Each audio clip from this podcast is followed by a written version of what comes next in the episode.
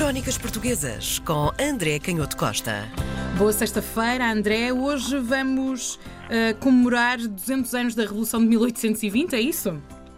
É verdade. Uh, vamos falar de um, de um livro uh, muito interessante chamado A Revolução de 1820, mas que é uma compilação de um historiador recente que, que, que por acaso uh, faleceu há pouco tempo, um grande historiador, José Tengarrinha, e que fez esta compilação nos anos 80 do século XX sobre a intervenção de uma das figuras mais importantes na Revolução de 1820, que foi o Manuel Fernandes Tomás. E, portanto, este livro tem um, um, é um conjunto dos discursos parlamentares do Manuel Fernandes Tomás e um relatório, tem sobretudo um relatório sobre o Estado, o estado e a administração do reino, que o Manuel Fernandes Tomás leu em fevereiro de 1821, nas Cortes, quando elas reuniram pela primeira vez as hum. Cortes uh, eleitas para aprovar uma Constituição, porque havia a tradição muito antiga das Cortes divididas em três Estados, como nós aprendemos uh, sobre aquilo que era a Idade Média, o que era a nobreza e o povo, uhum. mas que não eram, que eram, que eram uma eleição muito fechada, às vezes até era um sorteio dos vereadores da Câmara para os representantes do povo, os aristocratas tinham direito eh, praticamente por nascimento. Sim, a eh, participação e, era muito reduzida também. Era, é? muito, muito, era, muito, era uhum. muito reduzida, é, é, isso mesmo.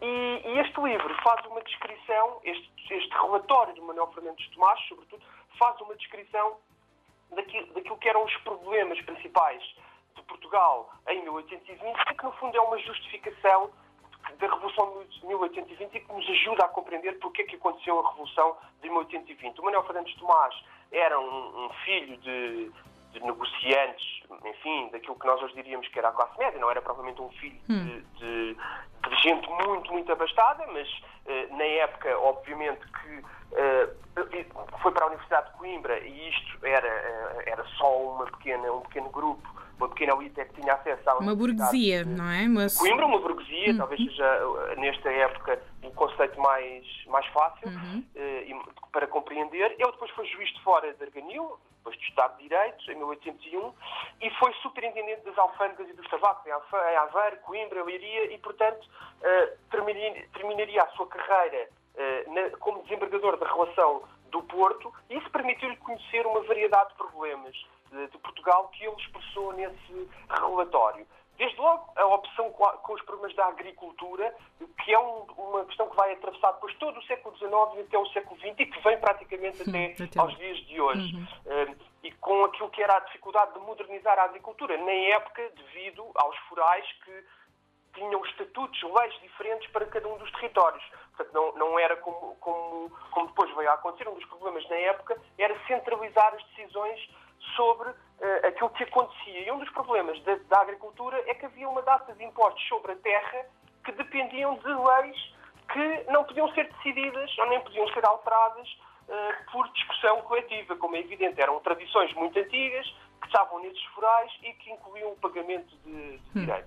E uma das coisas que ele diz muito interessante é que uh, ele vai dizer que o vinho era a única hipótese que Portugal tinha, portanto, o comércio do vinho, e vemos como a história Sim. às vezes tem coisas que se prolongam no tempo. Ele dizia que a produção de vinho era a única coisa que podia salvar Portugal para equilibrar um bocado a balança comercial.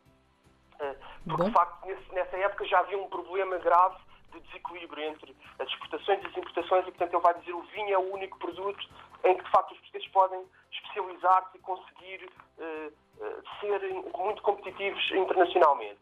Depois fala, claro, no eterno problema dos cereais e da, e da, e da capacidade da autonomia alimentar, que Portugal já importava muito daquilo que consumia em termos de cereais, e depois fala sobre uh, o comércio e vai destacar a questão das leis, da burocracia, da dificuldade de unificar as relações comerciais dentro do território.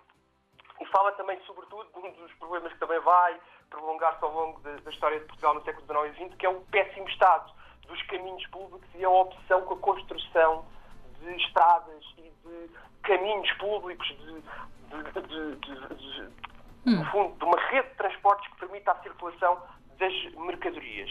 E depois, a terminar, vai falar sobre outro dos problemas eh, fundamentais que ainda hoje nos ocupam, que é a questão da indústria. E vai dizer que de facto havia um atraso já significativo relativamente à Europa das fábricas. Ele vai eh, eh, demonstrar a sua, a sua mágoa e, e tentar alertar os outros deputados para o estado em que se enquadravam as fábricas de benefícios da Covilhã e de Porto Alegre, que eram os dois principais centros na época, no início do século XIX, industriais portugueses, e que isso era muito importante por causa das, do estímulo das, da agricultura dessas regiões, da Beira e do Alentejo, porque no fundo essas fábricas absorviam o trabalho de milhares e milhares de pessoas com hum. os rebanhos, com toda aquela vida da pastorícia, e portanto vai terminar dizendo que uh, a questão da ciência era fundamental e que os conhecimentos em física e em química era, era aquilo que tinha permitido às nações ricas da Europa, que estavam a enriquecer, transformar a sua indústria e ele não via uh, forma de resolver uh, esse problema em Portugal sem, de facto, haver uma, uma, uma revolução que alterasse o Estado de coisas. Uma modernização. Outra, outra importância à ciência, hum. mas diz, numa, em parte desse relatório, uma frase muito interessante, que é, em política uma hora desfaz os planos mais bem combinados e que, muitos, e que por muitos anos parecem fazer honra à inteligência humana, o que é uma lição que é sempre atual. Em política, nós nunca sabemos o que vai acontecer no dia seguinte.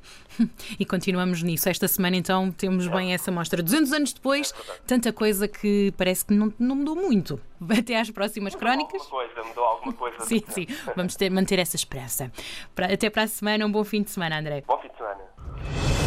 Crónicas Portuguesas com André Canhoto Costa.